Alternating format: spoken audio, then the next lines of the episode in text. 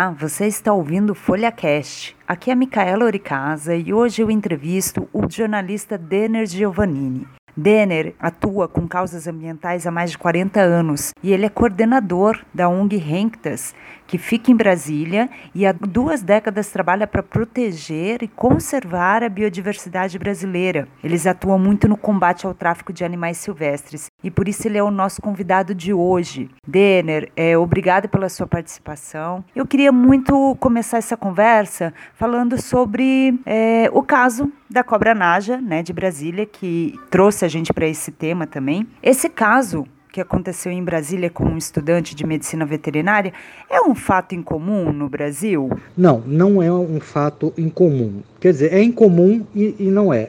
é. Não é comum o fato de você ter acidentes com espécies peçonhentas exóticas, ou seja, espécies peçonhentas de outros países. Né?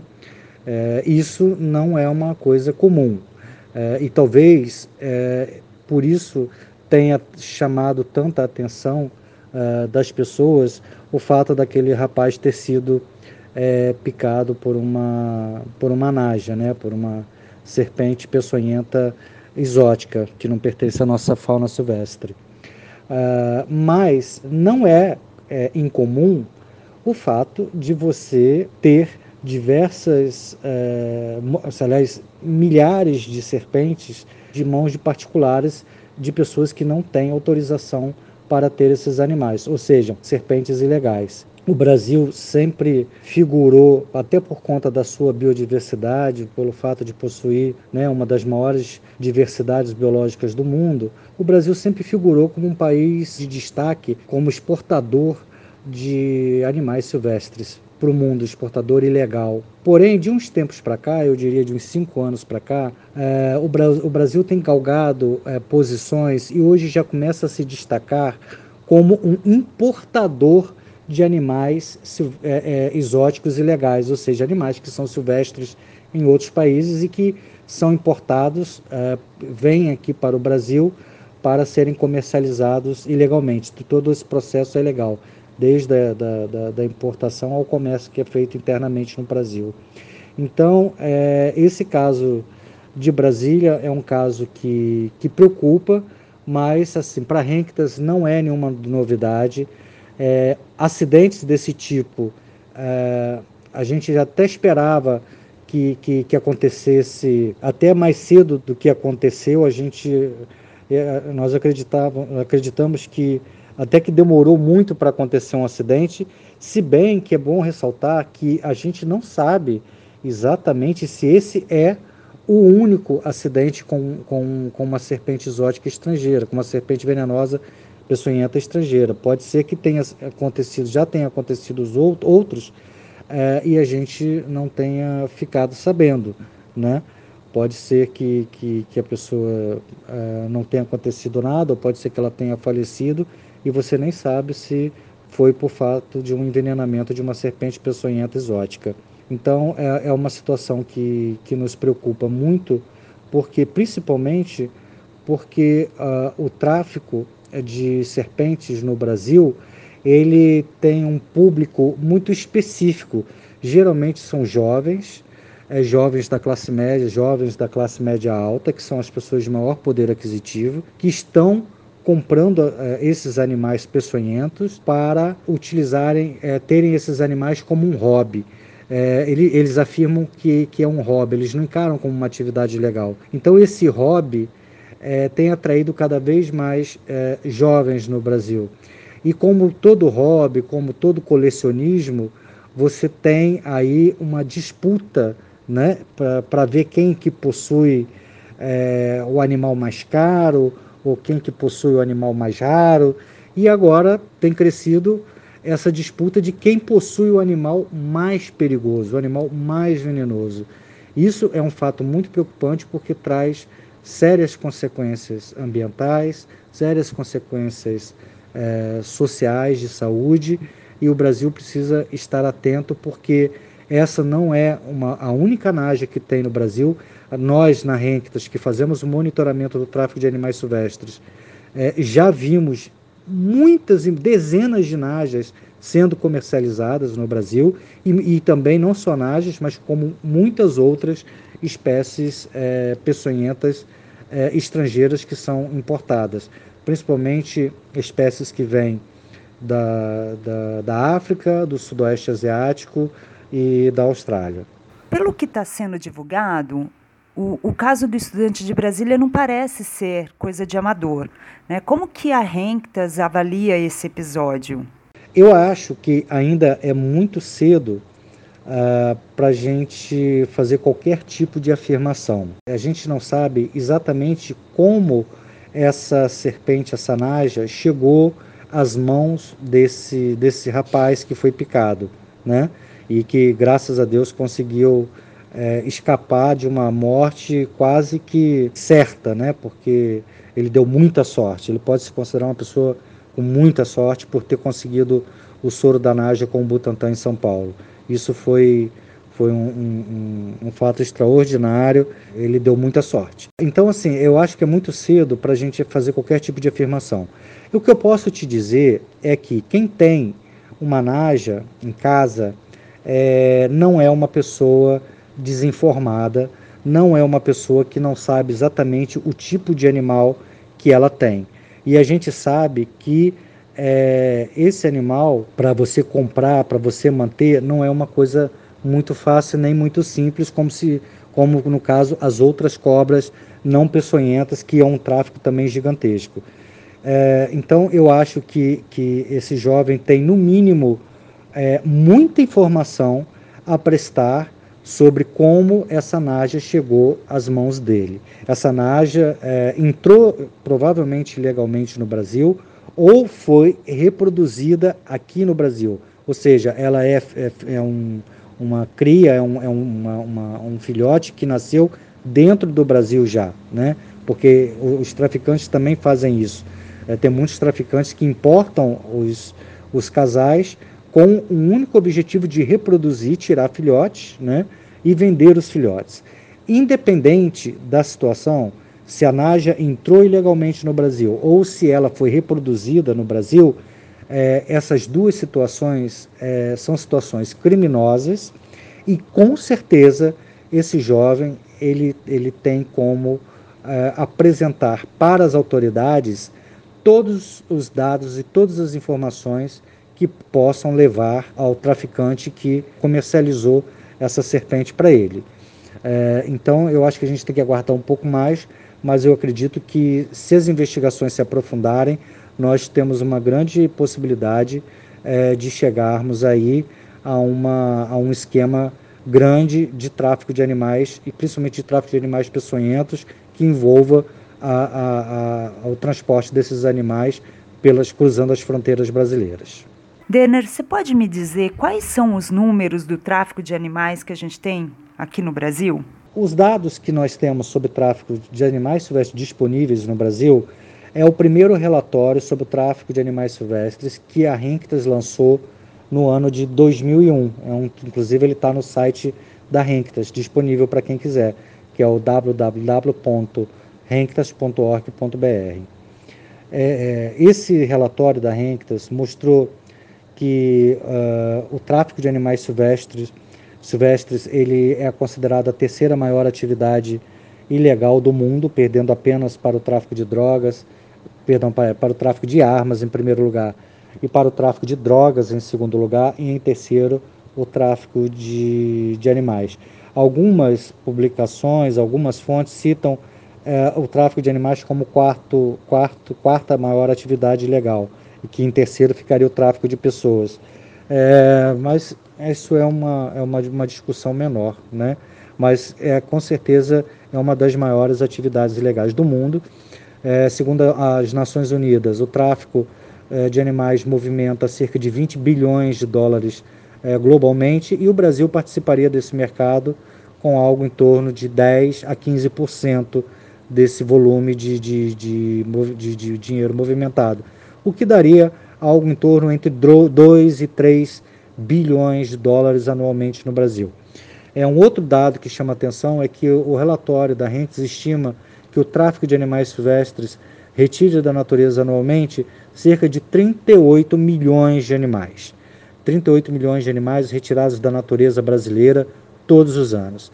E de cada 10 animais retirados da natureza, apenas um consegue chegar à mão do consumidor, do consumidor final. Ou seja, nove animais vão morrer ou durante a captura ou durante o transporte. Até porque é, é, o, o, o, para o traficante de animais silvestres, é, os animais são tratados como simples mercadoria. Ou seja, é uma, é uma, é uma, ele trata como se fosse um objeto qualquer, uma mercadoria qualquer, uma mercadoria que para ele é barata, ou às vezes sai até de graça quando ele captura direto na natureza. E esses animais, então, eles é, são encaminhados, né, saem da, da, das regiões de grande biodiversidade e seguem rota até o seu destino final. E então é um, é um mercado muito cruel e durante esse, esse transporte, é, o, principalmente o transporte, os animais eles, eles são camuflados para que o, o, o, não chamem a atenção da fiscalização. Eles são geralmente transportados por caminhões, é, ônibus pelo Brasil. Então eles são dopados, eles são é, anestesiados, os animais é, passam às vezes dois, três, quatro, cinco dias sem alimento, sem beber água, é, confinado num local é, com pouca é, oxigenação, é, sem poder se mover, geralmente amarrados. Então, para você é, ter uma ideia, é, nós já, já, acompanhamos operações de, de, de policiais que encontraram filhotes de macacos embriagados com álcool. Os traficantes tinham injetado álcool ou cachaça, não sei, na veia deles para que eles ficassem bêbados e não chamassem atenção. Então você vê que o nível de, de crueldade dos traficantes de animais silvestres é altíssimo. Para o traficante interessa vender o bicho e para vender o bicho ele tem que fazer com que o animal se cale e ele não tem o menor pudor de utilizar todos os meios que ele achar necessário para que esse animal não chame a atenção da fiscalização. Então é, é um mercado muito, muito é, cruel para o, o bicho. E é por isso que é importante as pessoas conhecerem é, as histórias que estão por trás desse, desse comércio ilegal.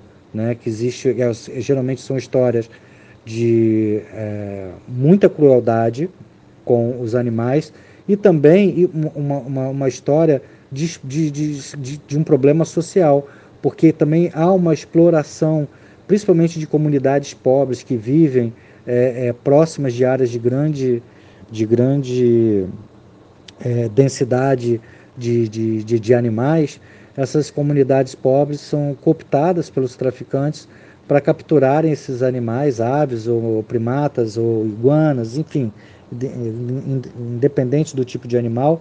E muitas vezes essas pessoas capturam esses animais é, em troca de comida, de um saco de arroz, de um, de, de, um, de um ou dois quilos de feijão, e trocam esse, esses animais por, por esse tipo de mercadoria.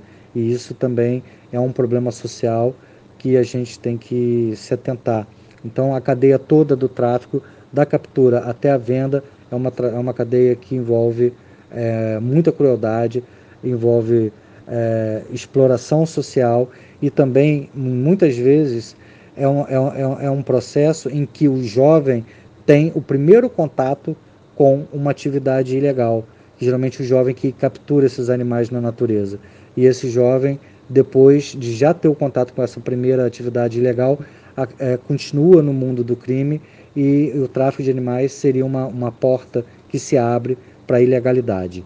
Então esse é um, é um resumo bastante é, sintético do que do, do da, da, da gravidade desse problema. Eu também gostaria que você comentasse quais são os animais mais visados pelos criminosos aí para essa prática de tráfico. É, você tem todo tipo de, eu diria com certeza que toda espécie animal ela tem algum interesse para o traficante, dependendo é, do, da finalidade do tráfico, né? Como eu já disse, então é, é todo animal ele tem é, de alguma forma algum mercado para alguém. É, e, mas você tem, por exemplo, hoje no Brasil, a maior parte do tráfico, os, os principais animais traficados são primeiramente, é, os passeriformes, né, que são os pássaros é, principalmente de canto, é, de, de, belo canto, aí entre esses, os que eu já citei, o tico-tico, o, o, coleirinho, o trinca-ferro, né, são, são, são esses pássaros é, que participam, que as pessoas criam nas gaiolas em suas casas, ou que participam de torneios de canto, é, de criação amadora. É, é, é, a grande, uma grande, é, é a maior parte do tráfico de animais no Brasil são de aves, é, de, de passeriformes, de aves de uma maneira geral. Aí tem as aves de bela plumagem, né, principalmente aves de ornamentação, como araras, papagaios, tucanos. Papagaios já seria para o mercado de pet. É, você tem é, também animais peçonhentos, que geralmente são para colecionadores, é, e não só aranhas, escorpiões e serpentes, como os sapos amazônicos. Você tem os primatas, que são para fins de pet, né, para animais de companhia, o macaco prego, os, os miquinhos, enfim, é, geralmente são esses esse ranking. É, vem primeiro os passeriformes, depois as outras aves, é, depois os primatas, depois é, é, é, os animais como répteis e anfíbios para colecionismo, tá? Bom, então eu acho que eu te respondi aqui todas as perguntas e eu vou. Você me pediu também uma uma foto para mandar para você. Tá bom, estou te mandando essa foto aqui pelo WhatsApp. Se você tiver qualquer dúvida, é só me mandar que eu estou aqui para responder. Tá bom? É, muito obrigado, uma boa noite. Ao longo dos anos, você Vem percebendo uma mudança no perfil das pessoas que se envolvem nessa prática? Nessa atividade legal, você tem de tudo e encontra de tudo. No caso dos consumidores, né, do, dos consumidores finais, é, das pessoas que compram os animais ilegalmente, é uma enorme variação de faixa etária. Você tem, por exemplo, as pessoas mais velhas, elas geralmente têm, até por uma questão de hábito cultural, elas têm passarinhos em casas, nas casas delas, né? É, então, é, você tem um, um, comércio ilegal enorme, um tráfico de animais enorme, de passeriformes no Brasil. Tico-tico, é, trinca-ferro, coleirinho, é, são, são, são, geralmente são aves que são é, muito capturadas pelo, pelos traficantes e muito comercializadas também no Brasil. É, uma, uma grande parte desse comércio de passeriformes, por exemplo, é, está na própria criação autorizada pelo IBAMA, que é a criação amadora de passeriformes. No Brasil, nós temos hoje cerca de 300 mil, 300 mil criadores autorizados a, a, a, a funcionar no Brasil pelo IBAMA, são autorizados pelo governo federal. E uma grande parte desse comércio, uma grande parte desses criadores é, vivem do comércio ilegal, do tráfico de animais silvestres. Então, é, isso daí é, é, é, uma necessidade absurda que nós temos de tentar resolver com urgência, porque essa criação amadora tem levado muitas espécies ao desaparecimento. E grande parte desse, desse comércio, desse, desse grupo de pessoas, geralmente são pessoas mais, mais velhas, né, de mais idades.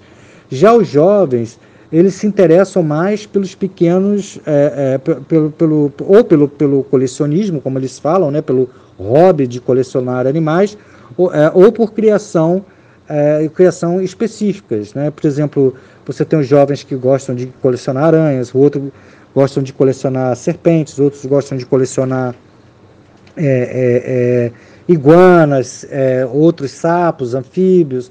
Então você tem uma, uma, uma diversificação muito grande também, é, não só de idade, mas também de não, idade e perfil, mas também dos, dos próprios animais. Né? Eu posso dizer para você com toda certeza que, independente da espécie, toda espécie animal ela tem um interesse para o tráfico. É, depende do tipo de finalidade que a gente está falando. E eu vou aqui descrever muito brevemente para não ficar muito longo, mas eu vou descrever muito brevemente as finalidades do tráfico. Primeiro, o que, que é o tráfico? É a retirada ilegal de um animal da natureza, né? independente do fim que esse animal tem. É, mas, por exemplo, você tem as pessoas que são colecionadores de animais raros, né? os colecionadores particulares, que pagam verdadeiras fortunas por animais ameaçados. Aí você entra o mico-leão dourado, é, você, tem, você entra, por exemplo, os felinos brasileiros mais ameaçados, é, as aves mais ameaçadas, são os colecionadores, é, que é uma, uma classe, geralmente uma, são pessoas que é, têm muito dinheiro e por, por, uma mera questão de vaidade é, competem entre si para ver quem tem a maior coleção de animais é, ameaçados. Você tem o comércio para o mercado pet, que é os animais que, que são traficados, retirados da natureza para abastecer o mercado é, é, de animais pra, de companhia. Isso, é, é esse é, é, o, é, o, é a maior parte do tráfico de animais silvestres é para atender esse, nesse mercado. E aí você tem, por exemplo, esse caso de, passe, de passeriformes, é, faz parte desse grande mercado é, de animais de, de companhia, animais de estimação, né, os pets, em que você tem, desde os pássaros, você tem os, os, papagaios, você tem as araras, você tem é, é, os miquinhos, né, os macacos, os macacos maiores, como o, o, o, macaco prego, que é um animal muito procurado também, né, para ser um animal de companhia. É, então, é mais ou menos, é, é são esses. Aí você tem o mercado, também estava esquecendo, o animal que é retirado da natureza para abastecer é, o mercado de, da, da, da, de alimentação, que é o caso, você está falando da caça, né? que é animais que são caçados, retirados através de caça. Você tem os animais que são é, retirados da natureza para abastecer o mercado de medicamentos tradicionais. Isso acontece muito, por exemplo, na região norte, tipo a, a banha da jiboia serve para curar reumatismo, né? Mesmo que não tenha comprovação científica nenhum, nenhuma, é, isso é muito comum, acontece muito no Brasil de você ter esse tipo de, de comércio, principalmente na região norte. E você também tem o animal que é retirado da natureza para o fim de pesquisa científica é, ilegal, a pesquisa científica não autorizada, o que, é, que se caracteriza como biopirataria. E nesse caso se enquadra principalmente os animais mais peçonhentos, como cobras, aranhas, serpentes, alguns sapos amazônicos, estão dentro dessa categoria de, de biopirataria. Uma outra mudança extremamente importante que nós devemos é, destacar no, no, comércio legal de animais silvestres no Brasil é no, no que diz respeito à forma como, como ele é, se processa. Se antes, é, há 20 anos atrás, os animais eram comercializados principalmente nas feiras livres em todas as cidades no país, hoje 90% é, do comércio brasileiro de ilegal de animais silvestres se dá através das redes sociais, se dá através do uso da internet.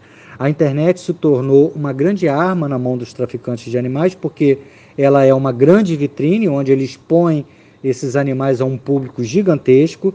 A, a internet favorece ao tráfico porque oferece ao traficante o anonimato, a possibilidade de se manter em anonimato utilizando contas faltas, falsas, dados falsos, e o traficante dispõe hoje de uma rede de entrega muito mais é, é, elaborada e sofisticada, que são as empresas de transporte, né? Os correios continuam sendo muito utilizados. Então, uh, eu diria que a grande, a grande mudança que nós tivemos nos últimos 20 anos no tráfico de animais no Brasil é exatamente o tráfico de animais uh, através da internet. E a Renctas hoje concentra os seus esforços exatamente no monitoramento do tráfico de animais silvestres online, no monitoramento do comércio ilegal de animais na internet. Nós monitoramos é, sites, plataformas de compra e venda, grupos de WhatsApp, grupos de Facebook. Em todos esses lugares a gente fica monitorando, identificando, é, é, processando e analisando essas informações e através desses dados, nós é, geramos uma informação que é repassada para os órgãos competentes é, para que tomem as, as devidas providências. E as operações que ocorrem pelo país são suficientes, na sua opinião? Não, não são. Definitivamente não são. É, e não são suficientes por várias razões. Em primeiro lugar, as operações, a, a fiscalização não é suficiente porque é, o número de animais traficados é enorme, é gigantesco e você não tem é, um número de, de fiscais suficiente para atender essa demanda.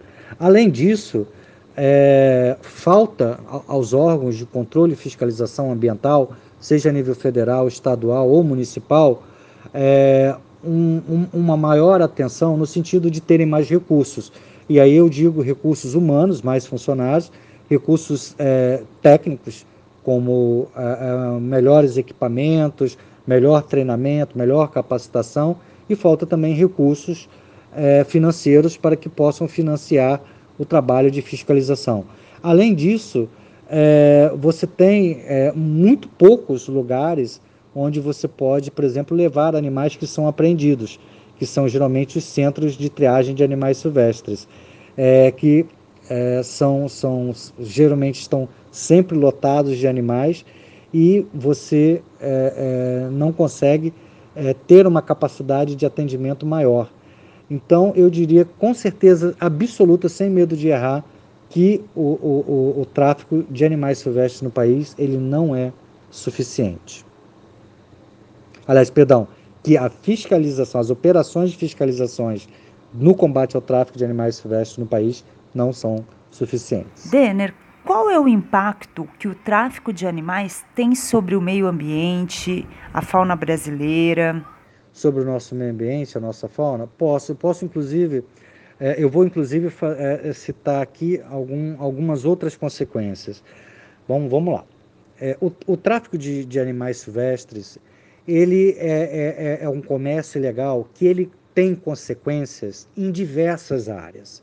É, é isso que as pessoas precisam entender, os governantes precisam, precisam atender a, a, a, o tráfico de animais silvestres não é apenas uma questão isolada, uma questão ambiental. Ele tem as consequências ambientais, eles têm as consequências é, sanitárias, ele tem as consequências sociais, ele tem consequências econômicas.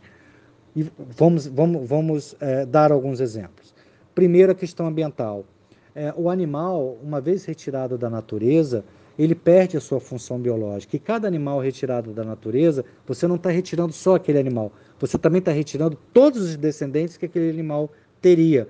E, e, com isso você causa um enorme impacto na cadeia reprodutiva, um enorme impacto é, na cadeia alimentar, né? porque no meio ambiente tá todo, todo, todos os ecossistemas estão em perfeito equilíbrio. Toda interferência causa um impacto. E o, e o tráfico de animais causa um impacto é, bastante grande.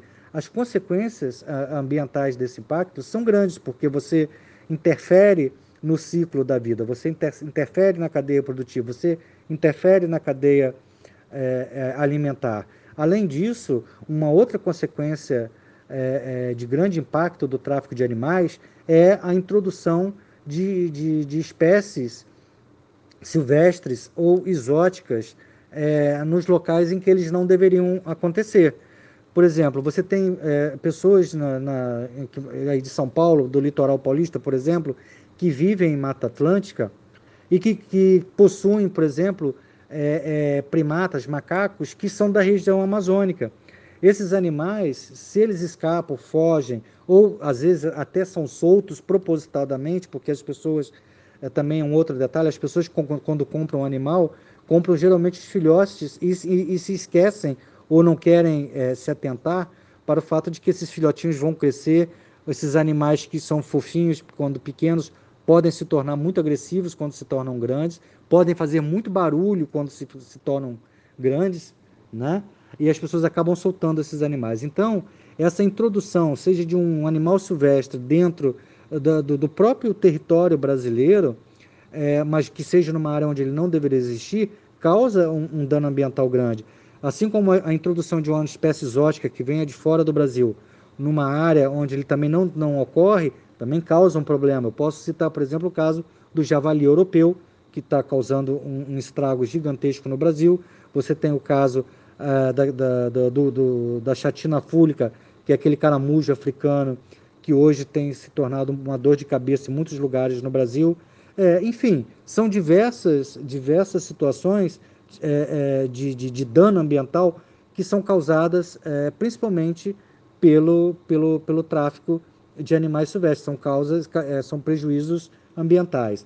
Você tem um prejuízo sanitário, e, e, e essa é uma questão extremamente relevante, que é o fato dos animais transmitirem é, micro-organismos aos seres humanos, transmitirem vírus, bactérias, patógenos de uma maneira geral, que muitos deles ainda desconhecidos da natureza. É bom que se, que se, que se ressalte isso, porque hoje nós estamos vivendo, por exemplo, a, a, a uma epidemia, né, uma, a, a epidemia da, da Covid-19, em que há uma forte suspeita de que ela tenha começado numa manipulação equivocada de um animal silvestre, num tráfico ou num comércio ilegal de, animal, de animais silvestres.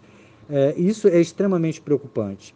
E é extremamente preocupante porque nós sabemos que a, a, as florestas hoje são o grande e último é, reservatório de vírus ainda desconhecidos da, da, da, ciência. E toda vez que você traz um animal silvestre da diretamente da natureza, um animal que não passa por nenhum controle sanitário, esse animal ele, ele vai para a casa das pessoas, ele pode se transformar, inclusive, numa bomba biológica, porque ele pode transmitir uma doença, inclusive desconhecida, fora muitas doenças que o animal silvestre pode transmitir ao ser humano, pode transmitir uma doença é, desconhecida para a, a, a, pessoa que tem, para a família da pessoa ou para a, os vizinhos, causando um, um, um grave problema de saúde pública, causando um surto de uma doença ainda desconhecida. Então, esse, esse é um problema muito sério. E é um problema também sério econômico, porque muitas dessas doenças podem alcançar a nossa, o nosso rebanho nacional, a criação doméstica de animais domésticos, como já aconteceu com os porcos e as aves na China, né? que a gente tem a gripe suína, você tem a, a, a gripe aviária, como já aconteceu lá, de, de, de micro-organismos de animais silvestres entrarem em contato com animais domésticos de criação e você ter que sacrificar é, rebanhos gigantescos por conta da falta de condições de você é, é, combater essas doenças. Então, além dessas consequências ambientais que você tem, segundo as consequências econômicas, você tem as consequências e as consequências sanitárias que você teve, você tem essa, essa consequência econômica do, do, do, do, da criação de animais domésticos, né, do rebanho, e por fim você tem a consequência social que eu também já havia citado, que é o fato de você ter uma exploração de comunidades é, é, pobres, carentes, e o fato de você é, ter o tráfico de animais silvestres como o primeiro, muitas vezes, o primeiro contato de é, é, jovens com atividades criminosas. Qual, é, qual tem sido o maior desafio para as instituições como a Renctas, que atua na proteção animal ambiental? Que tipo de dificuldade vocês têm encontrado aí para trabalhar? Uh, a maior, a maior dificuldade, como sempre, é, é recursos, principalmente os recursos financeiros, porque nós atuamos sempre no, no nosso limite. A Renctas ela é uma ONG que não recebe nenhum recurso público, nós não temos é, dinheiro de governo nem em nossos projetos e nem em nossa, nossa manutenção. A gente sobrevive única e exclusivamente é, de doações, principalmente doações de pessoas físicas que acreditam no nosso trabalho, fazem trabalho, fazem alguma doação através do nosso site, né, que se você puder divulgar é o www.renctas.org.br e então falta, faltam esses recursos e a gente inclusive está buscando pessoas é, que possam a, atuar como como voluntárias da Renctas em diversas, diversas áreas. É, quem é, puder, que estiver lendo essa matéria, tiver esse interesse em trabalhar, em ajudar a combater o tráfico de animais silvestres, é, pode entrar em contato conosco através do nosso site, através do nosso Instagram, através do nosso Facebook, ou seja, de qualquer uma das nossas redes sociais, é, que, que nós é, vamos apreciar muito todo tipo de apoio, seja uma doação, seja um trabalho voluntário. E uma, um outro desafio é você ter uh, o tráfico de animais silvestres e a própria agenda ambiental como uma agenda prioritária para o país, como uma agenda prioritária para os governos. Né? Não adianta você tratar o meio ambiente como uma, uma questão menor porque os danos ambientais para serem revertidos, eles custam muito dinheiro. Então, o melhor que se pode fazer, que se pode fazer é se prevenir esses danos ambientais. E nem sempre esses danos, mesmo com muito dinheiro, é, é, são possíveis de serem revertidos, né? Então falta que falta essa, esse olhar um pouco mais, mais generoso para a causa ambiental no Brasil. E Denner, como que essas redes de tráfico de animais silvestres e exóticos funcionam? É um mercado extremamente é, lucrativo, é, com baixo risco para o traficante, porque a penalidade é, é uma penalidade muito fraca, muito é, a, a nossa lei ambiental, apesar de boa, no caso do tráfico de animais silvestres, ela é uma lei ainda muito deficiente, principalmente no que diz respeito à aplicabilidade. É difícil de você aplicar a lei e quando você consegue aplicar a lei, ela geralmente acaba sendo generosa com quem praticou o crime ambiental. Então você tem que é, é, promover algumas adaptações, algumas mudanças na lei para que você tenha mais é, eficiência na sua aplicação. E sim, é um mercado lucrativo, porque, como eu já disse para você, é, é, os animais é, são tratados como mercadorias, em que o traficante pega um animal, paga, paga esse a, a, numa, numa num determinado animal, às vezes um passarinho, por exemplo, um, um real, cinco ou dez reais num passarinho, que é num local de, de grande diversidade biológica, e esse passarinho ele vai vender às vezes por 500 reais, 600 reais, 800, mil reais num grande centro como Rio de Janeiro, São Paulo, Brasília, Goiânia, Curitiba, enfim. É, é, então você percebe que é, é, um mercado extremamente lucrativo, né? E como é que funcionam as redes do, de tráfego? Você tem aí uma cadeia onde você tem na, na, no início, na origem, a pessoa que captura esses animais, né, que é o apanhador, depois você tem o intermediário, que são as pessoas que levam esses animais da região de da sua região de origem para a região de comércio, né, para as grandes cidades.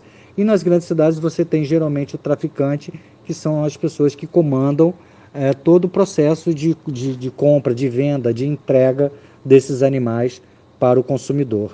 Né? É, e é mais ou menos isso que funciona.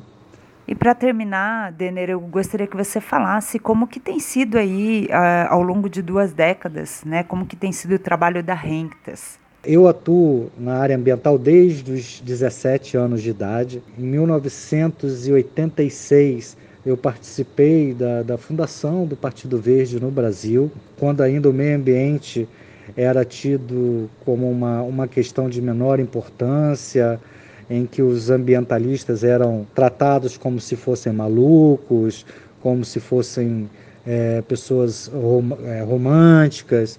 Eu digamos que eu já sou um dinossauro nessa, nessa história ambiental aí. Já vão quase 40 anos trabalhando na causa ambiental. E a Renctas ela foi fundada no ano 2000. Ela é uma organização não governamental. Na verdade, a Renctas é uma OCIP, uma, uma organização social civil de interesse público, reconhecida como de interesse público. É uma ONG que trabalha desde que foi fundada em 2000 para proteger e conservar a biodiversidade brasileira através do combate ao tráfico de animais silvestres. Eu tenho muito orgulho e fora a modéstia de dizer que a história do tráfico de animais silvestres é, no Brasil existe o antes e o depois da Renctas. É, antes de 2000, para você ter uma ideia, pouquíssimo se falava sobre tráfico de animais silvestres no Brasil. Então, é, antes da existência da Renctas, as pessoas nem sabiam que essa era uma atividade legal ou como é que funcionava o tráfico de animais silvestres. Eu me lembro que quando, lá para o ano 2000, quando é, eu acompanhava, né, a equipe da Renctas acompanhava o, o trabalho da, da, da, da Polícia Militar Ambiental nas feiras livres, pra, a gente fazia treinamento da, da, das polícias ambientais em vários estados e a gente acompanhava. Nós, é, nós eu digo, Renctas e a Polícia Militar, eram, era sempre recebida com um certo repúdio pela população. As pessoas sempre falavam: olha, mas com tanta coisa mais grave no, no Brasil, vocês estão preocupados aí com um passarinho, com uma pessoa que está ganhando o seu dinheirinho honestamente, o cara só está vendendo um passarinho, que problema tem? Vocês, estão, vocês tinham que se preocupar com outras coisas. Então era assim que acontecia. As pessoas encaravam aquele, aquele traficante que estava ali na feira vendendo os passarinhos, vendendo o macaquinho, como um, um simples trabalhador que estava defendendo o, o, o seu ganha-pão. E com o trabalho da Henks, e, nesses 20 anos de trabalho, a gente já fez inúmeras campanhas, a gente já trabalhou maciçamente o tráfico ah, ah, ah, em diversas áreas sociais no Brasil. Fizemos trabalhos com estudantes, trabalhos com universitários, campanhas em, em portos, eh, em, em, campanhas em aeroportos, enfim, foram duas campanhas internacionais. Foi um, um, um longo e, e, um trabalho muito duro para informar a sociedade sobre o que é o tráfico. Isso a gente tem certeza que conseguiu. Hoje, é, quando você vai numa feira livre, eu não vou dizer que os animais não estão mais lá escondidos, né? não estão mais na feira livre. Até estão, mas eles não estão mais é, é, é não são mais mostrados publicamente como era 20 anos atrás. Hoje a sociedade já condena. A sociedade já não acha que é aquele cara que está vendendo passarinho que é apenas um pobre coitado a sua própria sociedade já repudia essa atividade criminosa. E isso foi uma grande conquista, se você considerar que 20 anos é um espaço de tempo até bastante curto para você mudar a mente e a cultura de uma sociedade. Então, eu acho que é, esse foi o grande, o grande sucesso, o grande, a grande vitória da Henctas, né? Além, é claro, é claro, de todos os outros trabalhos que a gente desenvolve, na área de, de, de conservação de espécies ameaçadas é, pelo tráfico de animais, na área de, de, de, de, treinamento e capacitação de agentes ambientais para trabalharem é, na fiscalização do tráfico de animais, enfim, é, na publicação, geração e, e, disseminação de informações, nós temos um, um, uma linha de trabalho muito forte na, na produção de relatórios, na produção de diagnósticos, exatamente para que nós possamos contribuir com as políticas públicas e para que o Brasil é, possa ter uma política pública eficaz contra o tráfico de animais silvestres. É claro que a gente ainda está muito longe de uma, de uma situação ideal, mas é, eu tenho certeza que a Renktas, nesses 20 anos, conseguiu já mudar muita coisa, nós conseguimos grandes avanços. E uma das coisas que nos orgulha muito é o fato da Renktas ter servido de inspiração para diversas outras ONGs que hoje no Brasil é, atuam no combate ao tráfico de animais silvestres. Uh, antes era só a Renktas no Brasil, nós somos os pioneiros, é, abrimos esse caminho e, e, e, hoje temos diversas ONGs seguindo o nosso caminho é, é, e também atuando no combate ao tráfico de animais silvestres.